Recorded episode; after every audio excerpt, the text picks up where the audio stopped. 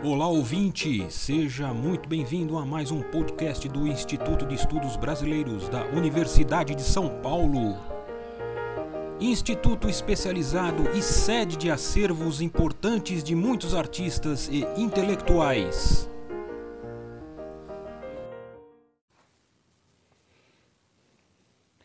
Olá pessoal, é, nos últimos episódios apresentamos um pouco do perfil intelectual de Milton Santos.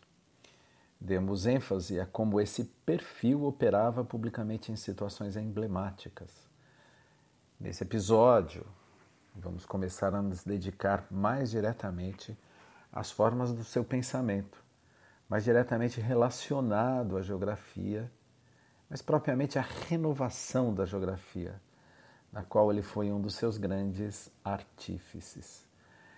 Olha só, a ciência geográfica nos anos 1970 explicita internacionalmente um movimento por sua renovação. Renovação essa dedicada a reconstruí-la como uma ciência social de fato, uma ciência em que o social é interpretado a partir das forças dinâmicas do próprio meio social. Ora, a geografia não era isso até então. Ela era muito marcada por muitas oscilações em definições e indefinições. Era vítima de um hibridismo mitológico que apenas nela se realizaria é, uma fusão da natureza e o social como objeto.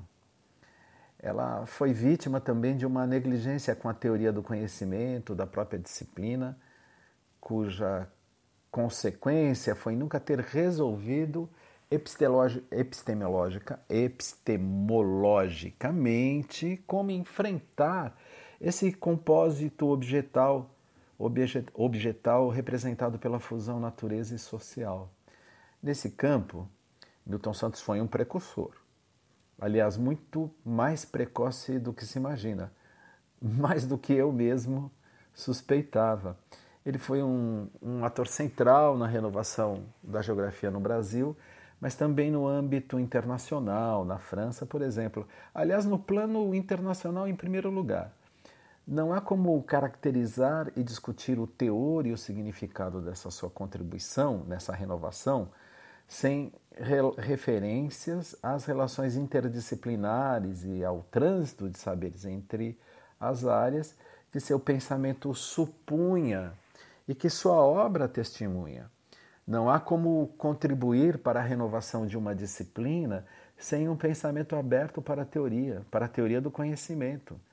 Nessa direção, jamais confiante do seu papel e de seu saber, Milton Santos dizia que o praticante de uma, área, de uma área de saber deve ser seu próprio filósofo e que não há como discutir relações interdisciplinares com os pesquisadores de outras áreas se eles também não forem os filósofos dos seus próprios saberes.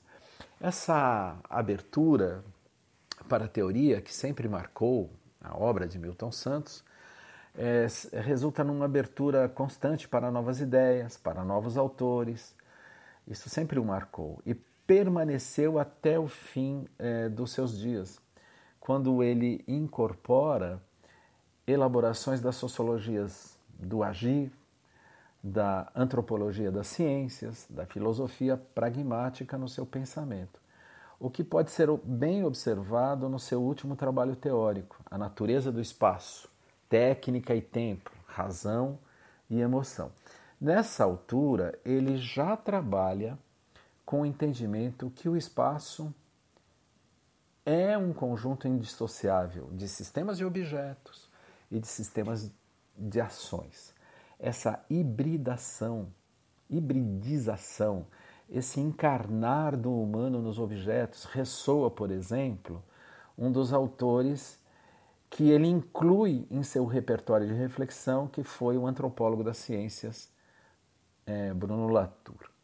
Reflex, é, reflexão constante, ampliação teórica no âmbito das ciências sociais e da filosofia nunca representaram para ele uma fuga da reflexão sobre o objeto, da geografia, mas um, um objeto pensado no seu papel operador no conjunto social.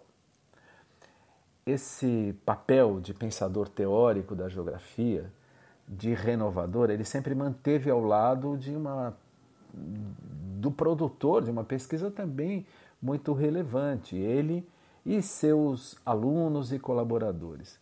Sempre o fez com uma maior inteligência, com despreendimento em comum, transitando por várias áreas do saber, como já assinalamos várias vezes, sempre priorizando a dinâmica social, como também realçamos, sem nenhum apego e deslumbre dogmático às ideias de autores, às modas dos debates teóricos e até às suas ideias anteriores, criando e recriando conceitos, o que, convenhamos, não é comum. E aqui uma frase lapidar que ele gostava de repetir: O verdadeiro intelectual é um traidor de suas próprias ideias. É, dessa forma, Milton Santos deu uma grande contribuição própria ao ajudar a revelar essa dimensão oculta, como diz o antropólogo americano Edward Hall, criador da teoria dos prosêmics, teoria do prosêmics. Dimensão oculta, que dimensão oculta? É o espaço e seu papel ativo, operador no conjunto social. Tínhamos dito que, em termos de renovação teórica, Milton Santos foi um precursor muito precoce. Vamos dar um exemplo extraordinário. Ele começa isso no começo da sua vida na geografia. Aos 27 anos, no seu livro Os Estudos Regionais e o Futuro da Geografia, 1953, vamos ver como já neste momento é, este teorizador inovador se manifesta. Essa publicação foi feita pela Imprensa Oficial da Bahia e é a publicação de sua tese de concurso para a docência livre apresentada à cadeira de Geografia Humana da Faculdade de Filosofia da Universidade da Bahia. Isso em 1952. A primeira parte desse trabalho, dessa tese que ele fez, se candidatando a um cargo, se intitula A Geografia como Ciência, o que demonstra plenamente sua vocação em questionar o status epistemológico da, da geografia de sua época. E certamente a recepção à sua crítica deve ter sido difícil. Essa parte do livro se divide em dois capítulos. Capítulo 1, o estudo das relações. Capítulo 2, o papel da geografia eh, regional. Um trecho da abertura, um trecho literal da abertura do seu texto, o estudo das relações, revela-nos a direção da sua crítica. Aqui, lendo literalmente. Contraditoriamente, os que primeiro lutaram por dar à geografia os foros de ciência, mais nos distanciaram desse objetivo contemporâneos de uma época em que as ciências do homem estavam apenas no limiar do seu desenvolvimento, impressionados pelo nexo de causalidade que inelutavelmente ligava um, uns aos outros os fenômenos que constituem o objeto das ciências exatas e ainda pela hierarquia que se observa nos fatos da própria geografia física imaginaram que a geografia humana somente se enquadraria entre as ciências se a ela também pudessem ser atribuídas leis, relações constantes, derivadas da natureza das coisas, desconhecendo o quanto de instável, de inconstante e surpreendente acontece em tudo que participa, em tudo de que participa o homem. Ora, o que ele faz aqui, sem tirar nem pôr, é uma crítica ao cientificismo popperiano é, de Karl Popper, que propugna um único método científico para todas as, todos os objetos científicos. Um monismo epistemológico que apregoa que existiria apenas um modelo de cientificidade que legitima um saber como científico. Trata-se de um modelo originário nas ciências da natureza e exatas, como ele mesmo mencionou lá nesse trecho de 1953, com 27 anos, E o que caracteriza essa ciência da natureza, essa ciência exata, é o método experimental, que tem como base as práticas de observação, mensuração, por meio da análise e da explicação. Com ele se trabalha a reprodutibilidade das experiências e a, a predibilidade dos efeitos e a falsa, falseabilidade das hipóteses científicas em forma de leis. O filósofo Karl Popper é a grande referência do método científico assim, no singular, como se servisse para todas as áreas. Ora, Milton Santos não corrobora esse monismo epistemológico, ele reconhece a existência ontológica de duas regiões distintas do saber. As práticas humanas, segundo ele, não podem ser reduzidas à dinâmica da natureza, das coisas, como ele diz. Há, na verdade, um dualismo epistemológico, relações entre coisas e objetos e relações entre pessoas e sujeitos, pessoas, sujeitos, são movidas por princípios que não coincidem. A presença da intenção, da imprevisibilidade na relação entre as pessoas é o grande diferencial, já que o humano age e cria novas realidades.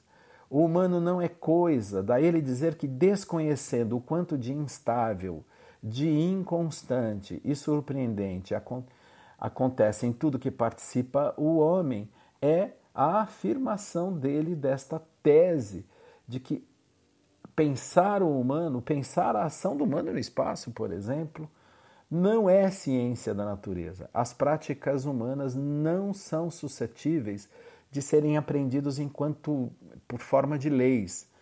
O que avancemos coloca por terra enxergar uma dinâmica comum estabelecida entre a natureza, o meio físico e biológico, e o ser social.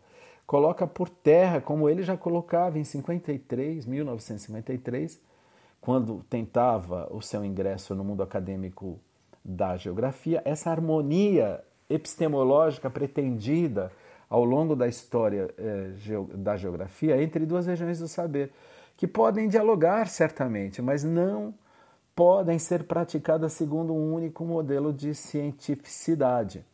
É, este, essa é uma postura que Milton Santos manteve ao longo da vida. Nas suas últimas obras, ele jamais é, cedeu à tentação dessa fusão sociedade, natureza. Ele tinha muito claro, tinha muita substância no seu pensamento neste sentido. Por isso é uma injustiça é, absurda tratá-lo como um determinista, um positivista, é, como muitas vezes ele foi tratado, em razão da sua preocupação em teorizar sobre espaço, verificar como o espaço opera sobre o conjunto social.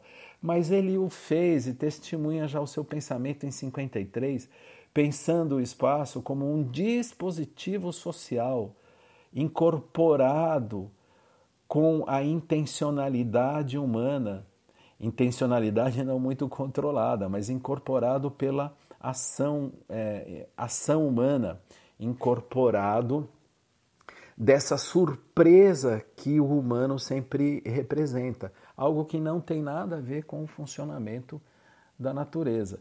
Hilton Santos cansou de elaborar frases referentes ao espaço é, contemporâneo, isto já mais recentemente, mas que é fiel a essa sua primeira percepção de que o espaço é humano, ele é um depósito de inteligência nos nossos tempos, ele não nos obedece, porque ele obedece a outras dimensões do humano encasteladas num nível de poder tecnológico, tecnocrático que nos subordina.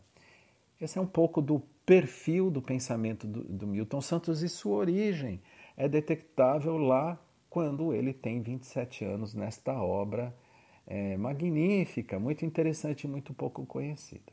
Até mais.